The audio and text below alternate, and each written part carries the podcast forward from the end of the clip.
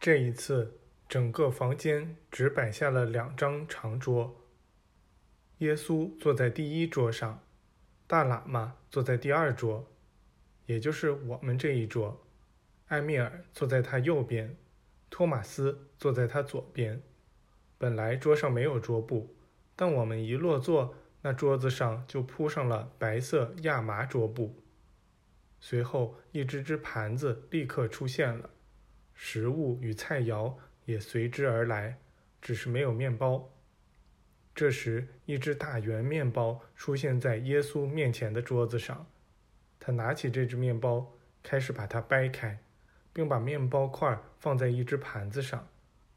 当这只盘子装满时，一个孩子的朦胧身影将它托起，默默站在那里。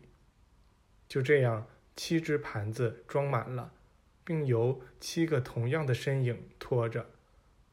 在耶稣掰开那只面包并装满那些盘子时，那只大圆面包并没有变小。最后一只盘子装满时，耶稣站了起来，伸出双手，说道：“我送给你们的这面包，代表着上帝的纯净生命。这纯净的生命。”始终都是神圣的，来分享它吧。在我们转着圈传递面包时，他继续说道：“当我说我升上去了，并将通过我的扬声把所有人吸引到我这儿时，我知道这经历对于这个世界来说会是一道光。每个人都将借助这道光，用自己的眼睛去看，并将知晓。”他也可以像我一样升上去。我看到天国就在这里，在大地之上，在人们中间。这就是我看到的真相，而这神圣的真相将使你们获得解放。你们都将认识到这个真相。只有一群羊和一个牧羊人。假如有一只母羊迷了路，就该扔下那九十九只，而去寻找这第一百只，好把它带回羊圈。上帝对于他的孩子们来说，应该是一切，所有人都是他的，因为他们比麻雀和田野上的百合花更接近于他，也更为他所心爱。如果说他为百合的绽放感到高兴，并注意听麻雀的歌声，那他对他亲爱的孩子们的成长则更加关注得多。他不评判百合与麻雀，也不评判人，只是仁慈地将他们纳入自己的伟大事业中。当他建立起他的完美时，没有一个人会被落在一边。我有过这样的观点：如果这个理念以金字刻在世界伟大思想圣殿的墙上，它将把人们的思想从污泥浊水中提升上去，它将使他们立足于根基牢固的岩石上，在那儿，他们可以毫无畏惧地听风浪怒吼。只要他们坚定、坦诚地待在那儿，他们就会是安全的，因为有了这份安全、平和与镇静。他们将会向往登上高处，以看到人类真正的王权。他们也可以出人头地，却不会因此而找到天国，因为天国不在凡人之中。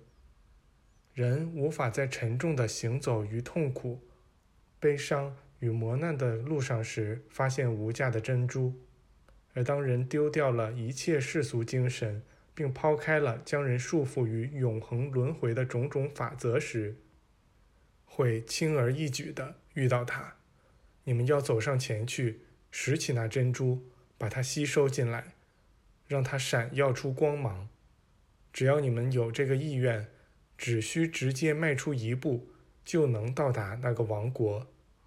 否则的话，你们有可能永久地错过它。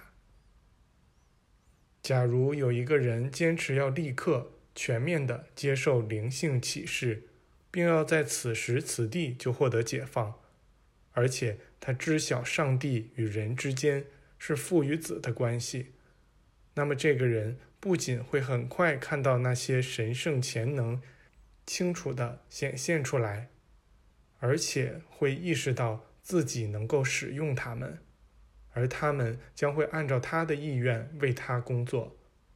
在这样一个人看来，新约的故事不是虚构的，也不是死后才能实现的梦幻，而是为了成就爱与服务的一生，在世界面前树立的一个典范。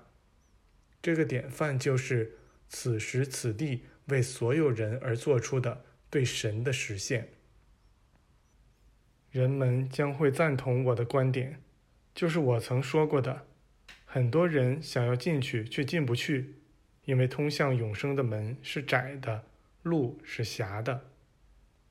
任何人假如不能正确评估基督典范的真正价值，以及人与上帝合作这一神圣完美计划的真正价值，就无法将其实现。对这个人来说，那典范将变成一个梦，一个神话。一个无价值的东西。